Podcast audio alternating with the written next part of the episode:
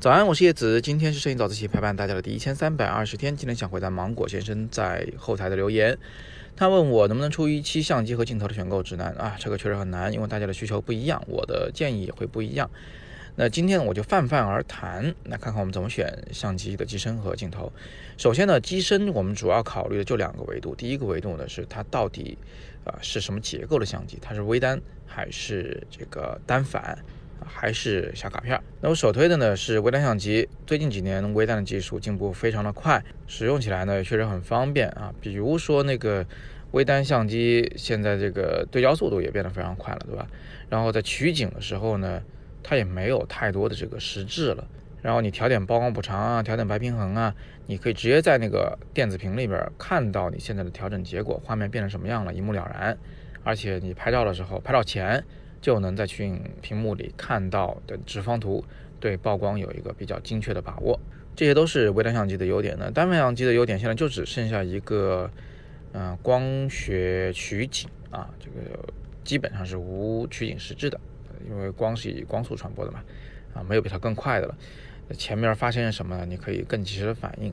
但是呢，我想这个影响已经很小很小了。那如果你不是什么新闻的体育类的记者，啊，或者说你的甲方、你的老板、你的客户群体不会要求你必须使用单反，他们才觉得放心，才觉得你够专业的话，那么你就可以用微单为主哈。那么已经买了单反的同学呢，其实你们也不用觉得，哎呀，我这个东西好不容易买到手又过时了，不是这么回事儿啊。但是你下一台相机不妨考虑一下微单，你手头这台单反它肯定是个好东西啊，不用担心。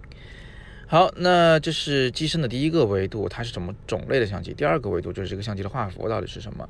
那如果你是拍摄这个商业类的片子，就是人家付钱给你，然后你交稿的这么一种商业片的话，那么你可以重点先考虑全画幅的机器。那全画幅的微单现在像索尼的。有很多种类可以供你选择。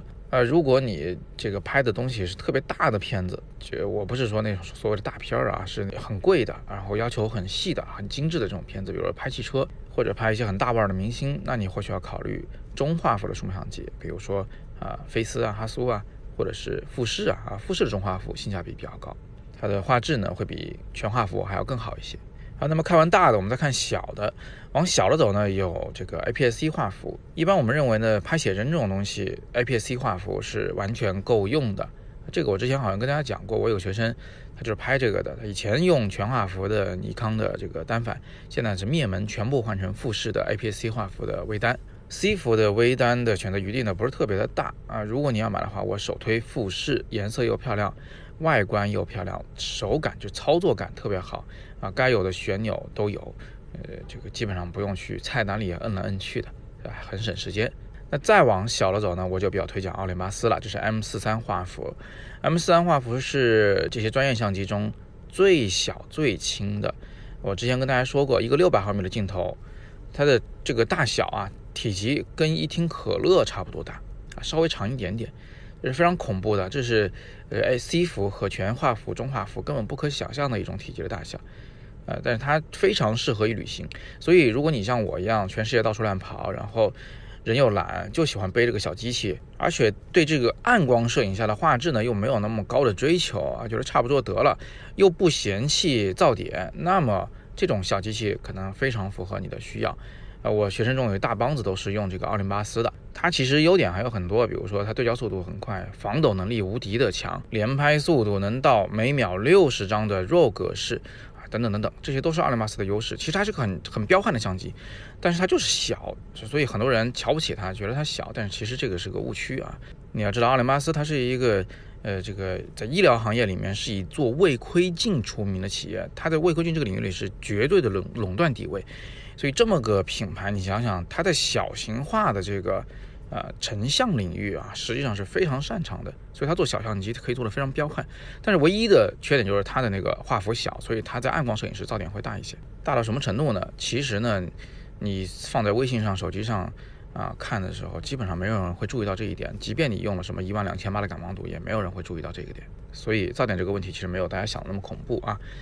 然后根据以上建议，机身应该就能被决定了吧？因为我告诉你，你首先要选机身的种类。你如果选单反的话，尼康佳能里你就选择其一啊。我自己会更喜欢尼康，因为它的暗部细节宽容度都会更好一些。那如果你要选微单的话，那么就按画幅来分了。如果你是想用这个最大的中画幅数码相机的话，就选。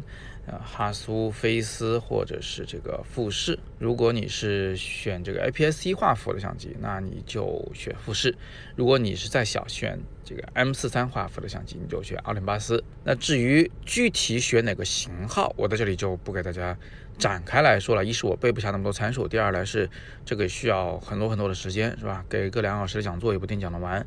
而且讲太复杂，你们也不知道怎么选，所以我给你两个原则：第一是买新不买旧啊，新款数码相机通常都有最新的技术啊，它呢比较不容易让你后悔。第二个原则呢是就着你的预算买最高的那一档。我举个例子，前两天信瑶刚买了台相机啊，他想买这个富士的 APS-C 画幅的相机，新出的一款叫 XT 四。但是他很快发现呢，这款相机有点贵，呃，超出他的预算，所以呢，他就买了 XT 三，就是 XT 四的上一代产品。其实性能也非常不错，但是在他的预算范围之内，所以这种选择呢是相对比较容易的，啊，不容易犯错。好，那今天我们先聊这么多，呃，大家如果想学更多的摄影知识，欢迎点击底部阅读原文进入我的摄影网校去查看。如果你有更多的摄影问题，也欢迎在底部向我留言，我会尽力为你解答。今天是摄影早自习陪伴大家的第一千三百二十天，我是叶子，每天早上六点半，微信公众号“摄影早自习”，不见不散。